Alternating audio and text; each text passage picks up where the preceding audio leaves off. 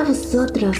Bienvenidos nuevamente a Conecta con Dios, por parte de Gini Moral. A lo largo de nuestra vida siempre se presentarán grandes adversidades que debamos enfrentar. Y cuando este tipo de batallas se nos presentan, en medio del problema buscamos encontrar una solución. Y ya sea si corremos a solucionarlo o nos tomamos un tiempo para pensarlo, hay ocasiones que en este proceso de darle solución, con la prisa de querer arreglar las cosas, nos olvidamos de ponerlas en las manos correctas. Y comenzamos a actuar sin antes pedir la ayuda de aquel que verdaderamente puede cambiar las circunstancias. Actuar y transformar todo a nuestro favor. Antes de comenzar a tomar decisiones o buscar soluciones, debemos de parar un momento y dejar de mirar fijamente el problema y comenzar a mirar el lugar de donde vendrá verdaderamente nuestro socorro. Tal como dice el Salmo 121, alzaré mis ojos a los montes. ¿De dónde vendrá mi socorro? Mi socorro viene de Jehová, que hizo los cielos y la tierra. Esto fue algo que recordó y enseñó a otros el personaje del que hablaremos hoy. Él fue Eliseo y esta historia la podemos encontrar en el segundo libro de los reyes, en su capítulo número 6. Y esta historia nos relata que el rey de Siria tenía guerra contra Israel y con el fin de matar a todos los israelitas, comenzó a planear estrategias para poderlos vencer en los lugares que él creía que podría lograrlo.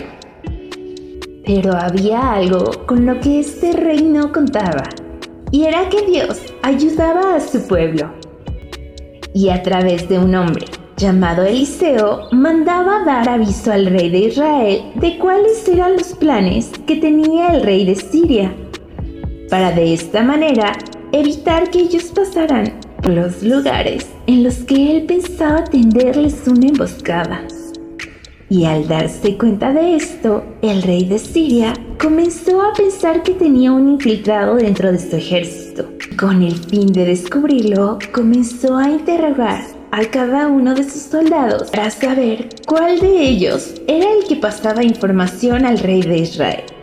Pero uno de ellos habló y le contó que el que daba aviso al rey de Israel de todo lo que planeaba, incluso de aquello que decía en lo más secreto, era un hombre llamado Eliseo, el cual era un profeta del Dios de Israel. Al escuchar esto, el rey de Siria se dio cuenta que mientras ellos contaran con Eliseo, no podría vencer a Israel. Por esto, decidió enviarlo a apresar envió a un gran ejército, el cual salió de noche y sitió la ciudad en la que se encontraba Eliseo. Y a la mañana siguiente se despertó el hombre que servía a Eliseo y vio a aquellos hombres que habían sitiado a la ciudad. Sabía que ellos provenían de Siria y que venían por Eliseo. Y con gran temor de lo que le pudiera pasar a Eliseo, fue a darle aviso diciéndole, Ah, Señor mío, ¿qué haremos? Estaba muy preocupado, pues el ejército que los esperaba era grande. Ellos eran solo dos y no contaban con armas ni escudos para defenderse. A su parecer, no había modo en el que pudieran salir bien librados de eso. Eliseo se encontraba muy tranquilo, con la firme certeza de que Dios era quien lo acompañaba y quien lo ayudaría a salir bien de esa difícil situación. Y queriéndole mostrar esto y tranquilizar a su siervo, le dijo, tranquilo, no tengas miedo, pues son muchos más los que se encuentran con nosotros que todos aquellos que vienen en nuestra contra. Su siervo al principio no entendía esto, pues él no podía ver a nadie que estuviera ahí acompañándolos. Y tampoco observaba a alguien que viniera a su rescate. Pero Eliseo, queriéndole mostrar que Dios estaba con ellos y había mandado ayuda y protección para cuidarlos, oró a Dios y le pidió que los ojos de su siervo fueran abiertos para que él pudiera darse cuenta de toda la ayuda que Dios le había enviado. Y cuando terminó de orar, su siervo abrió sus ojos y miró que el monte estaba lleno de gente a caballo y carros de fuego alrededor de él y de Eliseo, y que se encontraban ahí para protegerlos. El siervo de Eliseo se dio cuenta de la protección y la ayuda que había enviado Dios para ellos, y que no iba a permitir que este gran ejército ni ningún enemigo los venciera. A pesar de que ellos no contaban con armas para defenderse, pudieron librarse de la mano de estos hombres no por sus propias fuerzas, armas o cualquier cosa que ellos poseyeran, sino porque ellos contaban con un Dios muy grande y poderoso. Y había puesto a su ejército, que era más grande que cualquier otro, para protegerlos. Y a pesar de que a simple vista ellos no podían observarlo, Eliseo, con gran fe, le mostró a su siervo de dónde era que verdaderamente venía su ayuda y su socorro.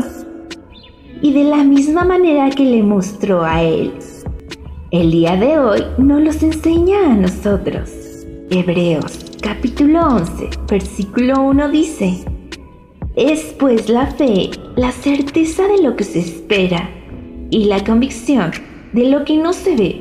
Eliseo nos muestra un claro ejemplo de lo que quiere decir realmente este texto.